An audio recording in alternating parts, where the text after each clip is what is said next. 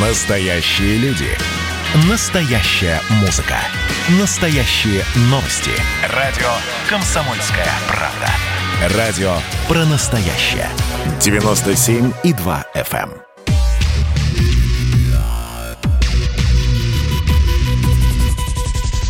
Антиковид. Проект радио «Комсомольская правда» о коронавирусе и вакцинации. Да, этот час может кого-то здорово выручить или даже, не постесняюсь сказать, спасти жизнь. Здравствуйте, друзья. Мария Баченина в эфире «Комсомольской правды». Я здесь не одна, я со своим коллегой Ярослав Караватов, заместитель редактора отдела науки, образования и медицины. Ярослав, приветствую, добро пожаловать. Добрый вечер. Да, мы всегда привлекаем коллег из отдела науки а, нашего сайта, потому что вы пишете огромное количество вопросов, писем и так далее и тому подобное, поэтому вот, этот, вот эта коллаборация, мне кажется, она максимально максимально эффективно. Сегодня у нас в гостях одна из самых авторитетных специалистов в области изучения коронавируса. Доктор биологических наук, профессор школы системной биологии университета Джорджа Мейсона. Анча Баранова. Анча, здравствуйте, добро пожаловать тоже. Здравствуйте. Друзья Здравствуйте. мои, заходите на э, канал YouTube, канал радиостанции «Комсомольская правда». Там нас всех видно отлично. Там вы можете задавать свои вопросы, э, писать в чате, а также средства связи. Мы принимаем звонки, мы принимаем сообщения. Итак, звонки 8 967 200 ровно 9702. Письменном виде свои вопросы присылайте, пожалуйста, на средства связи Telegram, WhatsApp, э, SMS и Viber по номеру 8 800 200 ровно 9702. Знаешь, Ярослав, решила изменить немножечко традицию и уступлю тебе пальму первенства. Задавай свой вопрос первым. Да, хорошо. Анча, вот смотрите, а, есть такая любопытная гипотеза, а, что появление вот этого великого и ужасного индийского штамма – это на самом деле признак того, что коронавирус превращается в такую в сезонную инфекцию.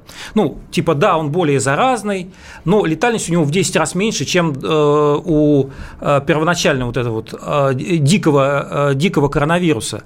Вот. Вы согласны с этой гипотезой? Действительно, коронавирус теряет силу?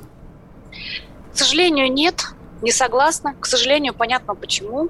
И еще хочу сказать, что с самого начала эпидемии в 2020 году я была одной из тех, кто, в принципе, эту гипотезу высказывал наиболее активно, говорил, что да, у нас вирус подобреет, у нас э, патогенез снизится, потому что так идет эволюция. Среди пары паразит-хозяин. Паразит приспосабливается к хозяину. Но, к сожалению, одной из вещей важных я не учла, а именно того, что у нас людей на Земле очень-очень много. И у нас есть очень много людей, которые пока еще не переболели, и они не вакцинировались. В тех местах, где у нас доступно много новых сосудов для того, чтобы вирус в них зашел, вирус будет заходить, и совершенно он никак не ограничен с точки зрения эволюции приспособления, пока таких доступных сосудов у нас полно. К сожалению, по варианту дельту мы видим не ослабление патогенеза, а, скажем так, новых черт вирус не приобрел – но из-за того, что он более инфекционен путем выработки большего количества вирусных частиц на миллилитр, то у нас из-за этого происходит усиление патогенеза по уже известным направлениям. Просто таким образом, что вирус больше нас нагружает, а значит больше напрягает наши системы.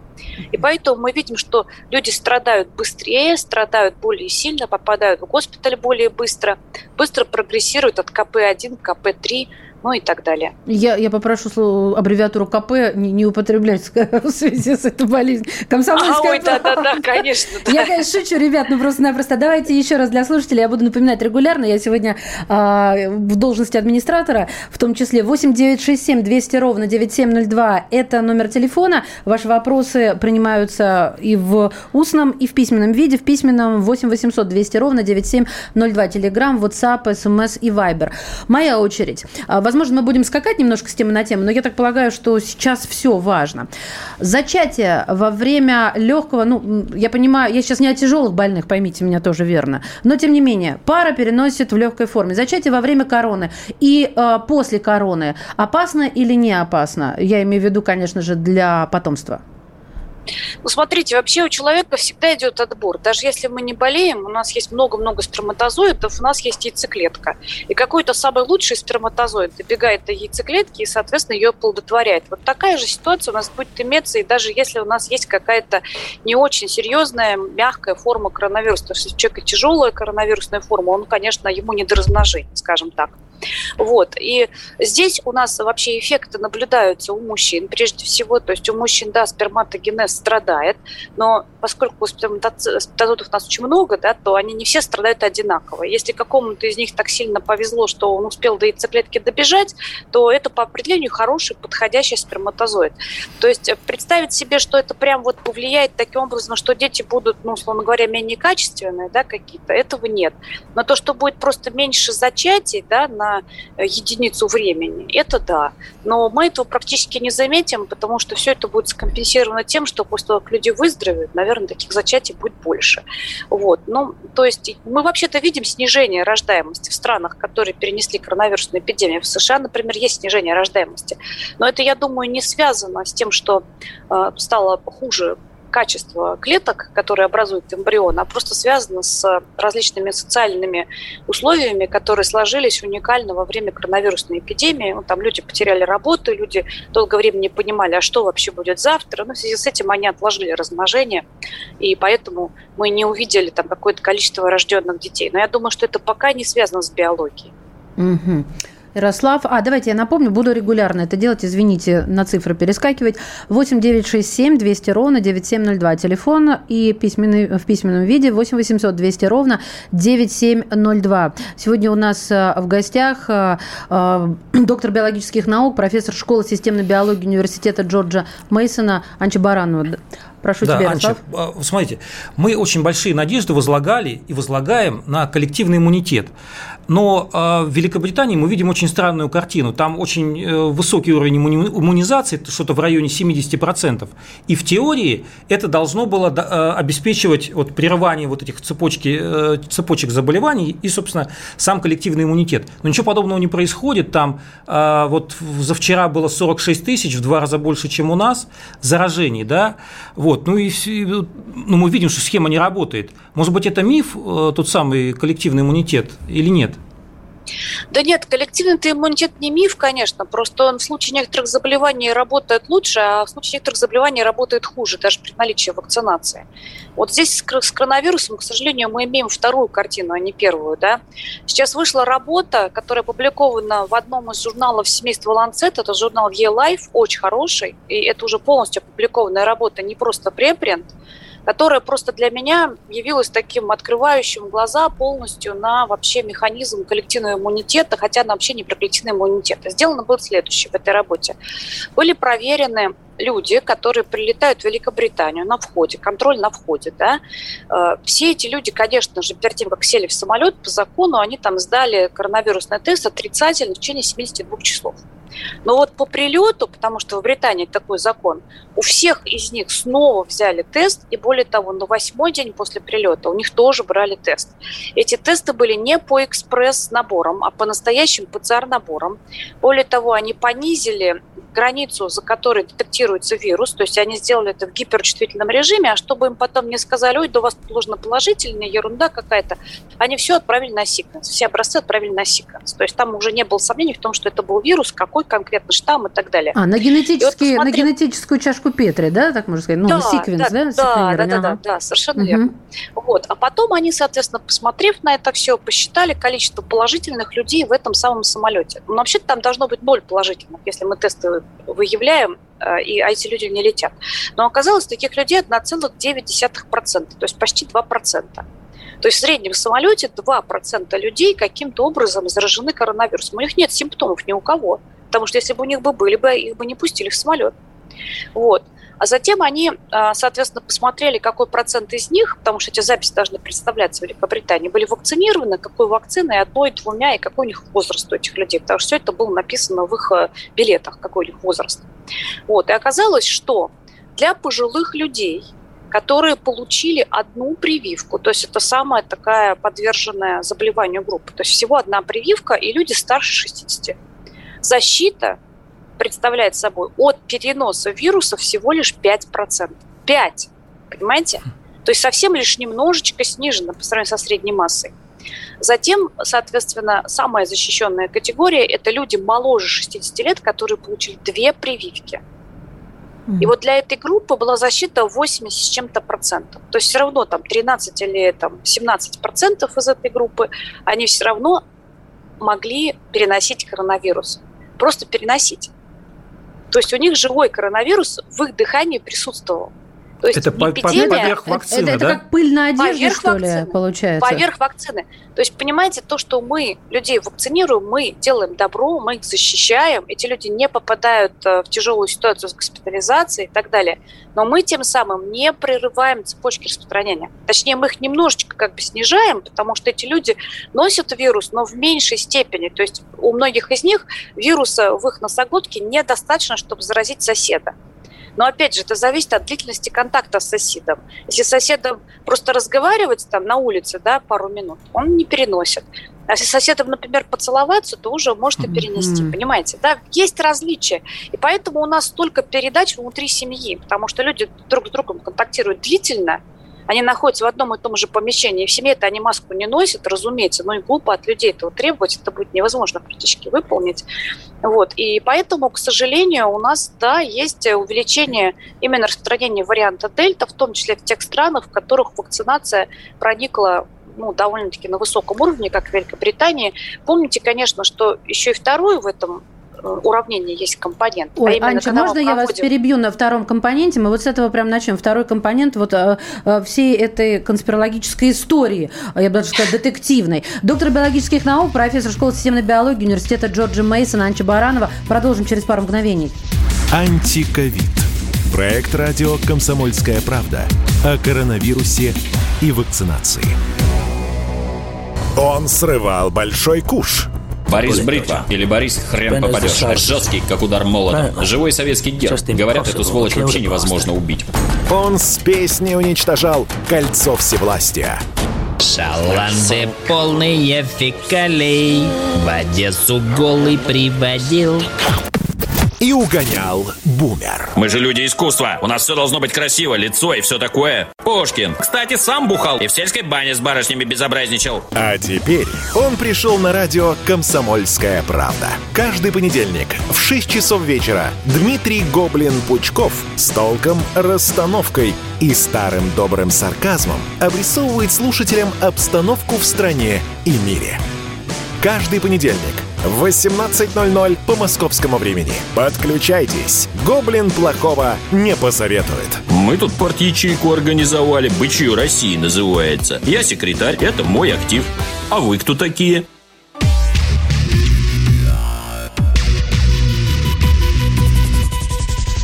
Антиковид. Проект радио «Комсомольская правда» о коронавирусе и вакцинации. Мы возвращаемся в эфир. У нас э, в гостях доктор биологических наук, профессор школы системной биологии университета Джорджа Мейсона Анча Баранова. А, мы прервались на том... А, а, давайте я саммари некоторое такое э, выдам в эфир, чтобы было понятно, о чем речь. Э, самолет, закрытое пространство. Туда садятся люди, у которых берут тест, и они все здоровы по результатам этого теста. Затем они приземляются, покидают самолет, и у них берут гиперчувствительный тест даже с последующим секвенированием. Что происходит? Что и у всех прививки. Анча, вы меня контролируете, если что, скажите, врете, здесь не так было. И так. Значит, у всех у них прививки. И выясняется, что они все здоровы вроде бы, но, перено... но, но вирус а, SARS-CoV-2 у них обнаружен. То есть они переносчики. Какой вывод мы из этого можем сделать? Ну, что... Значит, не все, не все, да, 2%. Не все, да, 2%. Да? А. Просто а. давайте не будем говорить, что все переносчики, 2%. Это все-таки не хорошо, все. Доп, доп вопрос тогда, вот здесь, на, на, на этой цифре. А, мы можем сделать вывод, что привитые люди могут быть переносчиками, но здоровыми? Можем, можем конечно, да, да, можем. Хорошо, отлично. И еще вторую часть э, этого детективного романа вы нам не дорассказали. А вторая часть детективного романа заключается в том, что для того, чтобы достичь коллективного иммунитета, нам нужно, чтобы вот это приседание по вакцинации мы все выполнили одновременно и коллективно. Ну, то есть, если у нас страны между собой общаются, они общаются, у нас э, сообщения не закрыты, вообще у нас глобализация на минуточку. Соответственно, если одна страна у нас привита даже на 90%, а другая страна привита на 3%, или там 0, или там 15, да, то люди, прилетающие, они будут переносить с собой вирус, и затем этот вирус будет распространяться в том числе и по территории страны, которая привита. То есть у нас сообщающие сосуды. И мы должны позаботиться о том, чтобы прервать эпидемию путем прививания всего земного шара. То есть другие страны, начиная там, с Бразилии, Африки, Юго-Восточной Азии и так далее, все должны быть привиты в какое-то разумное время, пока у других стран, которые привились первыми, иммунитет еще не закончился. А иначе, соответственно, мы пойдем по бесконечному кругу прививок. Mm-hmm. Так, а у нас от слушателей начинаются вопросы. Давайте напомню. 8 800 200 ровно 9702 сюда в письменном виде. И на YouTube э, трансляции, это YouTube канал Радио Комсомольская правда. В чате, пожалуйста, звоните, если хотите выйти в эфир. Пожалуйста, набирайте 8 967 200 ровно 9702. А, Анча, могут быть вопросы не по адресу. Это я на всякий случай, потому что ну, люди ищут поддержки и помощи. Я транслировать стараюсь все. Добрый вечер. Не подскажете, может ли возникать тромбоз после прививок? Было расширение расширение варикозных вен, делали операцию и по панкреатиту тоже. То есть людей и, кстати, я не в первый раз встречаю вот людей, э, вопрос от, от слушателей с, про осложнения. Все дико боятся. Сегодня даже у одного э, политтехнолога встретила, как одна балерина сделала вакцину, и ее через сколько-то там дней э, значит, э, с, э, как организм стал сбоить по женской части. Ну тогда уж пиши диагноз. Что за женская часть, черт тебя подери. Балерина ты. Вот. Э, пожалуйста, ответьте Дмитрию, если вы можете. Понимаете, ну, конечно же, вакцинация – это какая-то процедура медицинская, которая с нами происходит, да, и у нас поступает в наш организм какое-то чужеродное вещество. Но ведь это же не первая вакцинация, придуманная человечеством.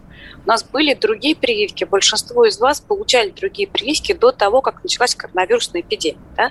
Просто вот, к сожалению, особенно в России, интерес к именно какой-то негативной части, к тому, что могут быть осложнения, он оказался подогрет до такой степени, что нам кажется, что если один на миллион какие-то осложнения обнаружили с другой прививкой в другой стране, то обязательно именно это осложнение случится именно с вами, потому что вы будете прививаться в России. Вот такой небольшой странный перенос у нас произошел. Да, у нас S-белок, который мы вводим в организм с любой прививкой. Этот S-белок не является для организма хорошим и приятным. Но любая вакцинация – это покупка защиты путем того, что вы чем-то за эту защиту платите. Подавляющее большинство осложнений, ну, 90-90% осложнений, это просто повышение температуры на полдня или на день. У пожилых людей вообще осложнений меньше, чем у людей молодых. То есть они температурную реакцию получают реже, чем молодые люди. Да, бывают редко-редко какие-то дерегуляцией проблемы с тем, что сворачивается кровь больше или меньше. Но, как правило, это видно только по анализам. Самочувствие человека никак при этом не меняется. И это, опять же, единичные случаи на очень огромное количество случаев привитых. А что вы выигрываете? Вы выигрываете защиту от страшной коронавирусной инфекции, которая кладет людей в больницу, потом переводит их в отделение интенсивной терапии на кислород – а затем человек в результате этого всего, несмотря на то, что медики старались его спасти, может погибнуть. Но даже дело не только в этом, а в том, что люди, которые переболевают натуральной коронавирусной инфекцией дома, без того, чтобы они попали в госпиталь. То есть это нельзя сказать, что тяжелый случай, это умеренный или мягкий случай. После этого за ними тянется длинный ковидный хвост еще три месяца, ну, с пониженной работоспособностью, с проблемами, со скачками по врачам, с постоянными анализами, с тем, я не знаю, что делать, с писанием бесконечных э, писем в интернете на деревню дедушки «помогите мне», понимаете? И у многих людей, у многих, это не менее 25% от тех, кто переболел, застревают прежде всего неврологические симптомы – на долгое время, на полгода, на год, понимаете? Вот это страшно. А то, что какая-то небольшая вероятность того, что у вас повысится дедимер, ну, повысится, потом понизится. Дедимер – это очень примерный показатель, который сам по себе отдельно от других показателей очень мало что означает. Пожалуйста, не гонитесь за дедимером. Если у вас есть реальные противопоказания после вакцинации, доктор вам об этом скажет. Ну, такие, правда, есть, но их мало. Понятно. А, тут даже про анафилактический шок был вопрос, но у нас два звонка висят. Я э, возьму с вашего позволения. Владимир из Москвы, здравствуйте. А, добрый день. Слушаем. Э, Вопрос вот такой. Женщина э, порядка 70 лет. Сделан э, укол против остеохондроза, ну, то есть охрупчивания костей скелета, который надо повторять каждые полгода. И одновременно ей предстоит ревакцинация. Она сделала первую и вторую вакцину. Перенесла отлично и, кстати, рекомендует всем вакцинироваться. Скажите, пожалуйста, как их разнести, вот эти две процедуры? Значит, укол раз в полгода, она один уже сделала от остеохондроза. Мы поняли, и поняли, ревакци- поняли. И ревакцинацию. Все очень понятно, спасибо. Вот это По таким частый вопрос, да, совпадения Да, по таким ситуациям, не только по вот этой ситуации, где уколы от остеопороза делаются, Мгм. но еще и по другим ситуациям, когда люди получают различные биологические препараты, антитела и так далее, по всем этим ситуациям реально организации врачей международные уже сделали рекомендации. Есть предписание, каким образом вводится тот или иной препарат. В частности, по остеопорозу там есть э, разные препараты. При некоторых из них вообще не делается никаких э, разнесений с ревакцинацией или вакцинацией. По некоторым из них делается разнесение в один месяц. Вот если ну, ваш врач просто не знает об этих рекомендациях, то первое, нужно подумать о том, что, может быть, какого-то другого врача еще найти с дополнительным, более широким э, профилем, как бы, да, и пониманием международной ситуации и способов лечения заболеваний, да, рекомендаций. А с другой стороны, если наиболее безопасным образом подойти, как в этих рекомендациях написано, то промежуток месяц. То есть таким образом вы точно совершенно попадете в супер безопасный правильный промежуток. То есть отложите просто между вашим уколом и ревакцинацией один месяц. И вот на эту дату и Мгм. назначите вашу процедуру. Ярослав Карабатов задает свой вопрос. Да, я в продолжение вот э, вопроса про ревакцинацию. Вот смотрите, вот у нас э, в России э, программа ревакцинации объявлена, а в остальных странах почему не торопятся? Причем ВОЗ говорит, что, в общем, нет таких ну, серьезных доказательств, что повторная вакцинация действительно необходима. Вот кто прав в этой ситуации, мы или весь остальной мир? Ну, Россия, как известно, она впереди планеты все, не только в области балета, да, Ой, а еще и в области вакцинации. Пококетничали? Вот. Так. Значит, здесь есть несколько мнений на этот счет. Есть мнения официально-логистические, которые, ну, прежде всего, э, связаны с тем, что общественная медицина, она строится определенным образом, ну, специально для того, чтобы выполнять какие-то действия не только, ну, как бы максимально биологически правильным образом, но еще и максимально эффективным. Я вам приведу пример. Например, вот э, у нас э, в России у для населения доступно очень много всякой биологической информации. В том числе есть различные антительные тесты, да, мы можем померить свой уровень антител, мы знаем, какой уровень примерно является защитным, мы можем померить одним способом, другим, можем N-белок померить, можем S-белок и так далее. Да. Потом у нас есть три вакцины, по этим трем вакцинам идутся огромные общественные обсуждения. Мы обсуждаем западные вакцины, все детали, как они действуют, несмотря на то, что они недоступны в России. Вот. Но э, на самом деле в очень многих других странах такого дискурса просто нет. И, например, в США, да, вы можете померить антительный ответ, но это будет э, не по вашему собственному запросу, а по запросу врача. Если вы будете по собственному запросу это делать, то, во-первых, интерпретация вам не будет предоставлена, а во-вторых, это будет стоить примерно 150 долларов, да? Нехило. Вот. А есть другие еще третьи страны, например, Великобритания и Канада, где просто вы хоть что делаете, хоть по потолку скачите, но вы ваш тест антительный не получите никогда, потому что доктор вам его никогда не даст, потому что, соответственно, э, ситуации, при которых делается этот тест, они очень сильно ограничены, ну, какими-то там клиническими ситуациями, а вовсе не тем, что вы хотите узнать, какая у вас защита. И вы должны просто полагаться на то, что вам прививки дало государство, и значит, это есть хорошо. И вот в среднем по популяции защиты 98%, и все. И вот это вот вам нужно А мы знать, еще знать не нужно. Жалуемся. Вот, а Красота. вы зря жалуетесь, А мы да, зря что трава, жалуемся. Зеленее всегда, трава, где у соседа, зеленее, да. да? Ань, снова вас перебиваю, прошу прощения, потому что сейчас уходим на короткие новости. А, Доктор биологических наук, профессор школы системной биологии университета Джорджа Мейсона Анчи Баранов с нами. Со мной в студии мой коллега, замредактор отдела науки, образования и медицины Ярослав Карабатов. А я, Мария Баченина. Вернемся. Антиковид. Проект радио «Комсомольская правда» о коронавирусе и вакцинации. Настоящий хит-парад. На радио «Комсомольская правда». Здесь настоящие эмоции. Noise MC. Шумная вечеринка у меня была, последняя вечеринка на планете Земля. Настоящая критика. Константин Кинчев. Если эта ирония не читается, мне жаль. Что ж, буду списывать это на недостаток таланта. Настоящие планы. Андрей Макаревич. Дальше у меня большой тур предполагается по Украине. Я надеюсь, что все будет хорошо. И, конечно, настоящая музыка. Переживу и вас, и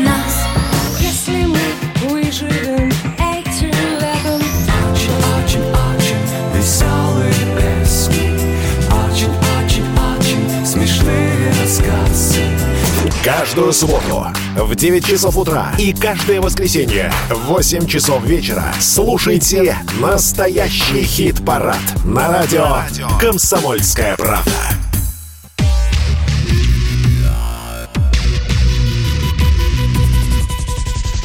Антиковид. Проект радио «Комсомольская правда» о коронавирусе и вакцинации. Отвечаем на наши и ваши вопросы по ковиду в прямом эфире «Комсомольской правды». У микрофона Мария Баченина, у микрофона номер один, я у микрофона два будет, а, мой гость, мой коллега Ярослав Карабатов, зам редактор отдела науки, образования и медицины. И у нас в эфире доктор биологических наук, профессор школы системной биологии университета Джорджа Мейсона Анча Баранова. Друзья мои, свои сообщения в устной форме можно присылать на номер 8967 200 ровно 9702. А, нет, в устной форме 8 800 200 ровно 9702. А вот в письменной... Так, я все запутала, вы меня запутали. В устной еще раз! В устной, то есть вы звоните 8 800 200 ровно 9702, а в письменной э, назвала чуть выше, через 967. Так, я потому что запуталась. Почему? Потому что я думаю о том, что Анча не доответила на вопрос. А вопрос был следующим. У нас ревакцинация есть, за рубежом ревакцинации нет, я ответственна за Самари, да? А Анча говорит о том, что у, у, вообще э, померить вот антитела, залезть вот во все эти свои анализы, это у нас можно. У, у них ни в Англии, ни в Америке, ну, в Америке попроще, так в Англии вообще нельзя. И все это как бы гораздо проблематичнее, чем здесь, в России. И подытожили мы, что у соседа всегда трава зеленее. Но, тем не менее, я вас возвращаю про ревакцинацию. Почему у нас есть, а, а там нет? Там, и там тоже будет, не волнуйтесь, будет, будет да? ревакцинация. Сейчас США тоже говорят о ревакцинации. Пока, пока еще официальные, вот совсем источники, то есть CDC, там правительство, они говорят, что пока не нужно, не волнуйтесь, пожалуйста. У нас еще многие первую эту вакцину не получили. У нас тоже вакцинация уперлась в стену, и дальше, соответственно, те, кто все хотели провакцинироваться, уже провакцинировались, а те, кто нет, они так и стоят на нет. Да? То есть сейчас основные силы направлены на то, чтобы все-таки провакцинировать по первому разу большее количество людей. Вы знаете, что в США, вот где я сейчас сижу, тоже количество э, людей, которые болеют коронавирусом каждый день, оно растет. И количество людей, которые погибают из-за коронавируса, тоже растет. Подавляющее большинство из этих людей, то есть 99 и больше процентов, это люди, которые не провакцинировались. Поэтому основной упор делается на это. Но у нас уже э, разговаривают официально о том, что Джонсон Джонсон вакцина не такая хорошо работающая, как Pfizer и Moderna, и поэтому те, кто получили одноукольную схему Джонсон Джонсон, наверное, станут первыми, кто получит дополнительную вакцину. Это будет в данном случае ревакцинация да, для них, хотя это второй укол всего лишь. Более того, как вы знаете, наверное, в Израиле уже идет ревакцинация людей, которые имеют какое-то иммунокомпромизированное состояние. То есть это очень пожилые люди, те, у кого был пересажен какой-то орган, те, у которых были какие-то лимфопролиферативные заболевания или просто сниженное количество антител после того, как они получили две первые прививки. Поэтому так говорить, что только в России ревакцинации нельзя. Но Россия здесь является страной первой или одной из первых. Угу. У нас э, звонки есть. Э, давайте принимать. Алло, здравствуйте. Здравствуйте. Как вас Меня зовут? зовут Алексей. Москва, Алексей. да, на связи. Хорошо, Алексей, слушаем да, ваш вопрос. Да. А, вы частично уже ответили на вопрос по поводу а, побочных явлений, но вы, а, насколько я понял, коснулись в части, что побочные явления возникают незначительные в момент принятия вакцины.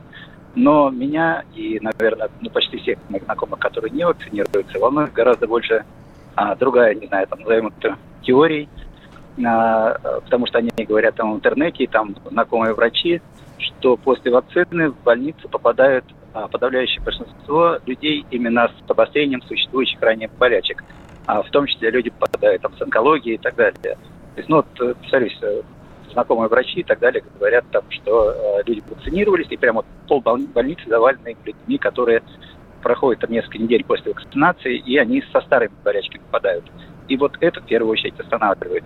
Не могли бы вы а, высказаться по этому поводу, потому что это действительно там такая а, живучая теория. Паня, спасибо вам за вопрос. Хороший вопрос, очень популярный вопрос. Очень популярная теория, к счастью, вообще не опирающаяся на реальность, но людей крайне трудно в этом переубедить. Вот я смотрю всю научную литературу по вопросу ковида. Я буквально вот каждый день просто ныряю в подмет и пытаюсь выяснить там что-то по одному или другому вопросу. Я специально занималась вопросом онкологии по после вакцинации, да, и после натурального ковида тоже. Есть у нас обострение онкологии внезапные после того, как человек э, пролечился, потом он долгое время был в ремиссии, потом вдруг получил ковид или там получил вакцинацию, и вот у него, соответственно, это заболевание реактивировалось. У нас нет практически статей на эту тему. Это не потому, что это замалчивается. Поверьте, врачам и ученым о таких интересных случаях рассказать было бы очень интересно, и для их карьеры это было бы полезно. И если о них не рассказывают, значит, их просто нет. Наоборот, я увидела три очень интересных случая, когда э, два из этих случаев после натурального ковида и один после вакцинации. Очень интересно, что человек, у которого было лимфопролиферативное заболевание, после того, как он в двух случаях получил ковид, а в одном случае получил вакцину, это лимфопролиферативное заболевание спонтанно подверглось регрессии. То есть вообще такая вот уникальная вещь, понимаете? Но да, это же нельзя считать, раз- э, а, а, Анча, это же нельзя считать э, вот э, чудом. Это просто может быть и случайность, ведь тут нет никаких исследований. Ну, конечно, да, это отдельный случай, разумеется. Я просто хотела привести их пример. Почему? Потому что ученые специально выискивают вот такие вот случаи, и о них сообщают. Если бы у нас сейчас, тем более массово, все больницы завалены просто людьми, у которых обострились хронические патологии, тем более онкология после вакцинации или после натурального ковида. После натурального ковида, да, там такое бывает, что хронические патологии обостряются, но это опять же не онкология. Это панкреатическая, ну, как какая-то функция э, поджелудочной железы, да, то есть панкреатит, это заболевание печени, заболевание почек, это просто из-за того, что была серьезная вирусная нагрузка. Это после натурального ковида. После вакцинации у нас такого не происходит. Но у нас бывает, что после вакцинации просто организм в течение где-то двух-трех недель находится в таком несколько разбалансированном состоянии. Иногда людей это подталкивает к тому, чтобы они просто прошли обследование. Если человек проходит обследование по какому-то вопросу, есть шансы, что при этом обследовании что-то выяснится, что потребует дальнейшей госпитализации или изучения этого. Если вы замерите это на участке от любого обследования в течение месяца после обследования и сравните это после вакцинации и обследование, которое человек решил сделать после вакцинации, то вы увидите примерно одинаковые соотношения. То есть здесь, ну, к сожалению, мы, люди, особенно в пожилом возрасте, склонны иметь те или иные патологии. Когда мы начинаем исследовать, что с нами происходит, тогда мы эти патологии и обнаруживаем. Это реально не связано с самой вакцинацией. Анча, можно вас попросить э, вот так дайджестно ответить коротко, потому что, мне кажется, вопросы, они коррелируются, которые сейчас хочу обобщить, э, в одну группу собрать. Первое, можно ли прививаться тем, у кого был в детстве анафилактический шок? Коротко, да? Коротко можно, но вы должны это делать не в торговом центре, а в каком-то медицинском учреждении. Вероятность того, что у вас повторится анафилактический шок, не небольшая, но просто вот врачи должны об этом знать, вы должны их об этом предупредить, что с вами такое уже было. И тогда, если вы начнете задыхаться, просто вы получите инъекцию, которая прекратит этот процесс, и все будет хорошо. Какая вакцина лучше при хронических заболеваниях? Ну, у нас вообще есть Ковивак и есть э, спутник. Спутник у нас преобладает. Я сейчас советую всем не гоняться за вакцинами, которые вам недоступны, а взять ту вакцину, которая есть прямо сейчас в подавляющем большинстве, это спутник. Но вот и сюда же существует мнение, что вакцина Ковивак переносится легче, чем спутник э, Ви. Так ли это? Мне 75. Ну вот ответ получен, что самый проверенный спутник. Тем не менее, спутник же там до 60. Вот что-то вас с этим было связано. Нет, это Ковивак на самом деле до 60. Ага. Поэтому если вам за 60, то, если честно, вы Ковивак-то и не можете получить. Это, правда, никак не связано с э, особенностями самого Ковивака, а просто потому, что он был испытан в этой группе, и до, до этой группы одобрен.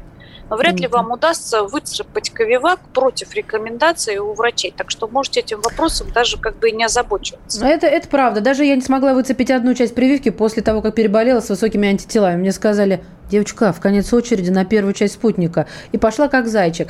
Ярослав, Ваша очередь. А, Анча, давайте добьем историю с, с ревакцинацией. Вот в, вопрос для абсолютных дилетантов и наивных людей. Сколько раз можно этот трюк с ревакцинацией повторять, или он как бы не, не ограничен по количеству повторений?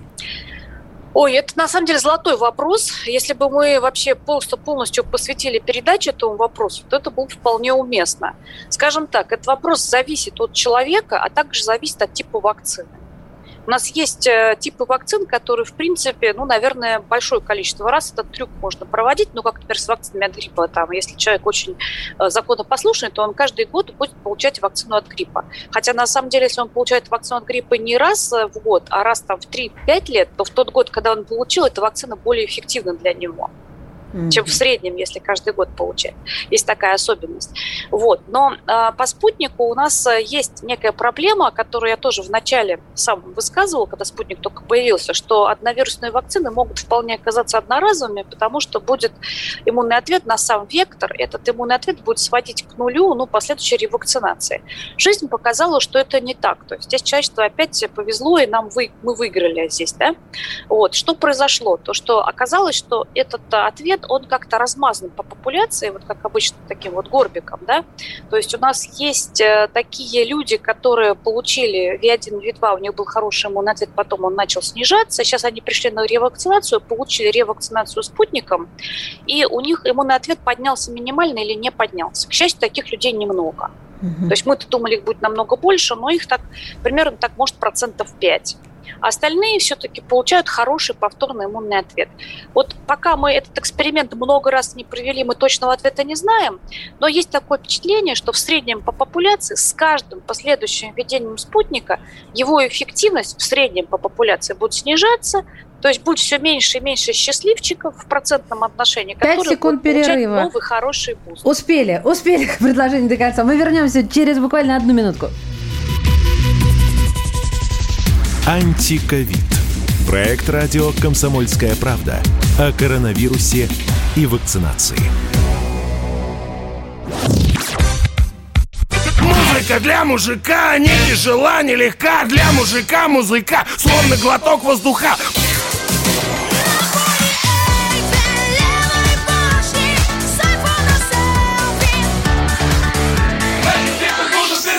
«Комсомольская правда».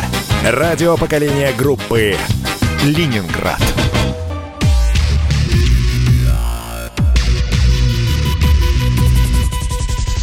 Антиковид. Проект радио «Комсомольская правда» о коронавирусе и вакцинации. Доктор биологических наук, профессор школы системной биологии университета Джорджа Мейсона Анча Баранова вместе с нами. А, вы знаете, вопрос, наверное, который отбрасывает нас в прошлое, хочу задать. И почему я о нем вспомнила? Потому что очень э, много таких вопросов на СМС-портале. А, вот тут про маски, сейчас, сейчас, сейчас я это найду. А, ладно, я, я задам, как, как я его формулировала. Мне интересно. Вот все говорят, и доктора, которых по телевизору показывают. Вот недавно мне Мясников давал интервью, там такая же история была. Что маски – это против вируса, как, как же он сказал, как Казанский вокзал для муравья. А, может быть, нам не надо мучиться в 40-градусную жару и носить маски? Может быть, просто объявить и как-то профинансировать, что работают, и так ли это на самом деле, это мой собственный вопрос, работают только респираторы с защитой FTP2 и выше. А, и понятно, что они стоят дорого, но пусть государство, соответственно, это как-то профинансирует, чтобы людей сберечь. Иначе почему люди носят маски, а случаи заражения растут и растут? Что скажете? А вот это, и это я как раз могу легко объяснить. Маски, они не совсем все же бесполезны, но это нужно делать внутри помещения. Внутри помещения у нас плюс 40 температуры все-таки нету, поэтому я думаю, что там маски все-таки носить э, возможно и не так тяжело. На улице у нас вирус практически не передается. Да, про дельту у нас есть такие истории из Австралии, когда человек передал на улице, и это прям задокументировано, но у дельты, конечно, большая а, вирусная нагрузка. Но все-таки в данном случае, скорее всего, это был суперспредер, у которого просто гигантская вирусная нагрузка была. Да? То есть это еще и большое невезение подхватить вирус на улице. А вот внутри помещения просто от обычного человека подхватить вполне реально, особенно когда в Москве жарко, и вообще в России жарко, где-то жарко, и у нас, соответственно, включены кондиционеры, чтобы подразумевать, что все окна закрыты, но иначе вы будете улицу как бы охлаждать, да? Вот, вот в таком вот кондиционерном воздухе, воздухе, когда прохладно, но когда вот так вот вентиляция производится внутри помещения, у нас кондиционер только помогает лучшему распространению вируса. Мгм. И здесь нужно маску носить. Единственное, что маски, они работают на снижение передачи только если все люди, которые во- вокруг вас находятся, тоже в маске. То есть если вы один такой умница в маске, а все остальные без маски, среди них распространитель, то ваша маска – это, конечно, да, все равно, что Казанский вокзал для муравья. Муравьи к вам все равно залезут. Но вот если вы распространитель, и на вас надета маска, то здесь она является преградой для вируса, она снижает концентрацию распространяемого ва- вами вируса настолько, что он становится гораздо-гораздо менее опасным для окружающих. Так что все имеет смысл, но только если мы друг другу помогаем. Вот такую вот самодисциплину нужно для всех внутри помещений ввести. Это поможет нам контролировать ситуацию, но при этом на улице можно полностью расслабиться. Хорошо хоть. Где-то можно расслабиться. Да, Ярослав, ваш вопрос. А, Анча, вот недавно читал финское исследование о том, что а, стратегия так называемого кокона вакцинации, она работает и в случае с коронавирусом. Ну, что это такое? Да. Это, условно говоря, Что там это такое? а, в семье есть э, ну, беременная женщина, кото- которой противопоказаны прививки, да, и вот родственники, оберегая ее, все э, вакцинируются, и таким образом а, а у нее, хотя она не, не имеет иммунной защиты, у нее риск заражения там в разы уменьшается. Вот действительно ли это так? Кому можно рекомендовать? Работает это, не работает? Что думаете по этому поводу? Действительно так, это лучшее, что у нас есть. То есть, конечно, у нас есть такие люди, которых хоть вакцинируют, хоть не вакцинируют, но для беременных это более опасно, да, чем для других людей. Но есть просто люди, например, пожилые, перенесшие, например, лимфопролиферативные заболевания, у них, э, например, есть диагноз хронический лимфолейкоз, вы их вакцинируете, но у них очень маленький иммунный ответ. Поэтому, ну, вы как бы галочку поставили, все сделали, а иммунного ответа все равно нет хорошего. И здесь единственным способом ограничения заболеваемости у таких людей это является вот такая вот кольцевая вакцинация. Более того, кольцевая вакцинация хорошо помогает справляться с эпидемиями тоже. Смотрите, например, в Индии, ну, вы знаете, там как раз где началась вспышка дельты, там все было ужасно-ужасно, а сейчас все-таки более-менее нормально, да, то есть там, конечно, все равно люди в Индии болеют, но все-таки там пик прошел. Вот. Там, э, когда начиналось вот это все, вакцинация была тоже на низком уровне. Потом они ввели быструю вакцинацию, но просто Индия очень большая страна, там 1,3 миллиарда людей живет, да, поэтому быстро такое приседание не выполнить. И они начали с того, что они начали вакцинировать людей ровно вокруг очагов эпидемии, просто чтобы дальше это не распространялось в другие какие-то штаты индийские. И это помогло. Ну, то есть это точно было одним из факторов, которые помогли сбить вот этот пик и привести его в более-менее норму. У нас есть звонок а, из Москвы. Здравствуйте, как вас зовут? Эльмира. Эльмира, да. Здравствуйте, Эльмира. Здравствуйте, да, меня зовут Эльмира. У меня такой вопрос. Как э, спутник ВИ действует на репродуктивную систему организма? Я почему спрашиваю? Например, в данный момент э, мы планируем беременность. И стоим перед дилеммой, вакцинироваться либо нет. Врачи-гинекологи ничего не говорят, они говорят, ни- ни- ничего не гарантируют, э, медотвод не дают. И я не говорю о планировании беременности в там, через 6 месяцев, я говорю о том, что сейчас уже мы все, ну, мы работаем над этим.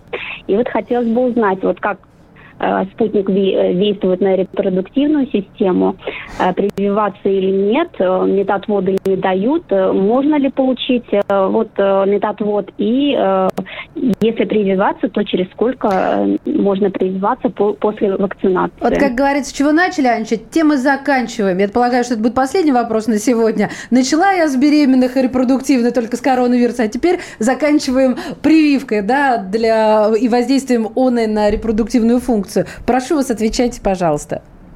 Это очень прекрасный вопрос, я очень рада на него ответить следующим. Вам не нужен медотвод, наоборот, вам нужно вот прямо сейчас вакцинироваться с тем, чтобы вы в состоянии беременности вообще во- уже вошли вакцинированным, да?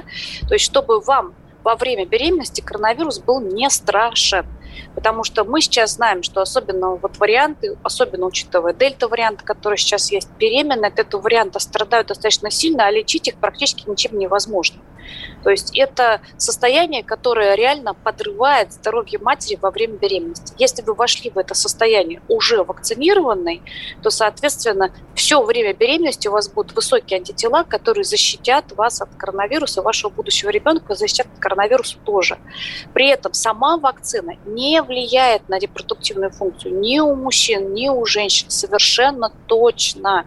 Так что, пожалуйста, на этот счет не волнуйтесь. Ну, я тогда доп. вопрос. Вы тогда не сказали в самом начале нашего э, часа, а, как влияет коронавирус, я подчеркиваю, не вакцина, а то сейчас кто-нибудь услышит, да, коронавирус, а, перенесенный или вот во время на зачатие.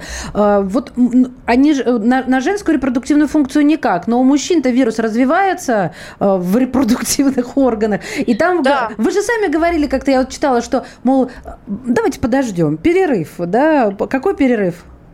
Да, После. да, да, да. Значит, перерыв вообще цикл сперматогенеза у мужчины занимает 70 с небольшим дней, да, ну, будем считать 72 дня. Это да? обновление. То есть вот да, с того момента, как вы выздоровели, то есть у вас симптомы прекратились, вот если вы 72 дня отсчитаете от этого момента, то ваша сперма будет полностью новая, чистая, шелковистая. И если уж вы так все планируете, то, пожалуйста, вот после этого момента вы можете спокойно зачинать нового ребенка, и все будет прекрасно. Но если так случайно получится, что вы зачали ребенка до того, как эти 72 дня прошло, то реально у вас не будет снижения качества рожденного ребенка из-за того, что будут какие-то мутации там, или что-то. Нет. У вас просто будет снижение вероятности зачатия этого ребенка. Так работает эволюция. Она отбирает наши клетки на том этапе, пока они еще не стали вашим ребенком.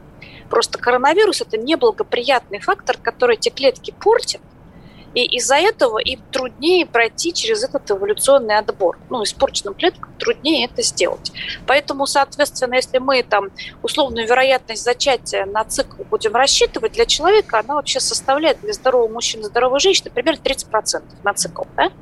Вот для мужчины, который перенес коронавирусную инфекцию, насколько ниже эта цифра, мы не знаем, но по всей вероятности она в среднем по популяции ниже. Будем считать 10%. Да? То есть как бы вам нужно больше количество времени для того, чтобы пройти через это вот, чтобы ваши клетки прорвались как бы и смогли нового ребеночка сделать. Как-то так.